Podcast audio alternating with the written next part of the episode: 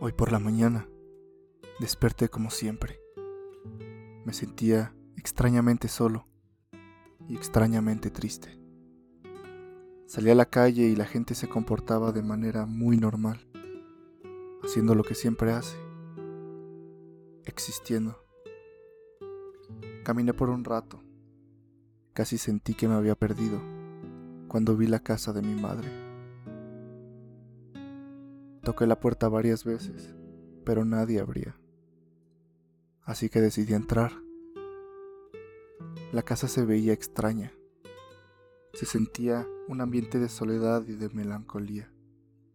En la radio, con volumen muy bajo, estaba sonando una de las canciones favoritas de mi madre. Me dirigí a su habitación y allí estaba ella. Estaba acostada en su cama durmiendo.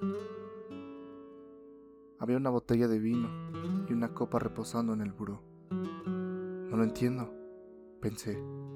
Hace mucho ella había dejado de beber, así que intenté despertarla, pero estaba profundamente dormida. Solo le di un beso en la frente y salí de ahí. Es triste. Me sentía tan solo y quería hablar con mi madre pero no quería perturbar sus sueños.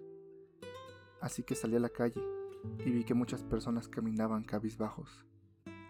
Supuse que también estaban teniendo un mal día. Parecían caminar sin rumbo alguno, sin ningún sentido. Entonces, una leve sonrisa se dibujó en mi rostro. Mi novia. Iría a visitarla. Eso seguro me animaría. Ella era todo para mí. No recuerdo haber estado tan cerca de su casa, pero más pronto de lo que pensé había llegado ahí. Me asomé por la ventana para ver si estaba ahí. Me asomé y mi corazón se rompió en mil pedazos. Ahí estaba ella. Estaba besando a otro hombre. A un tipo que ni siquiera había visto. Me llené de rabia y tristeza. Me acerqué a ellos y les grité, le grité a ella. Le pregunté por qué me hacía esto. Le dije que la extrañaba. Le dije que la amaba. Que no podía hacerme esto. Pero a ellos no les importó. Grité con todas mis fuerzas. Incluso tiré un jarrón que se encontraba en una repisa. Ellos simplemente voltearon y fueron a recoger los pedazos. Pero no les importó que yo estuviera ahí. Solo me ignoraron. Así que salí y corrí lo más rápido que pude. Y corrí por una calle. Era una calle larga y oscura, y las personas que había visto antes estaban ahí. Estaban regresando por el mismo camino que yo, así que por fin pude llegar a mi hogar de nuevo. Caminé por la entrada, por el camino de piedras.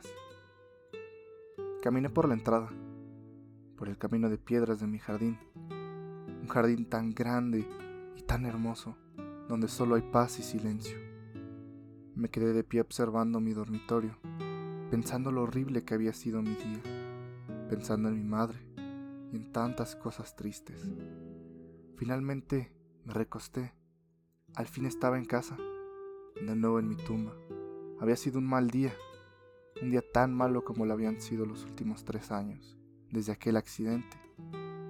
Pero mañana lo intentaré de nuevo. Tal vez mañana no me sienta triste. Tal vez mañana sí logren verme. Tal vez sí me escuchen. Tal vez... Tal vez mañana será un buen día.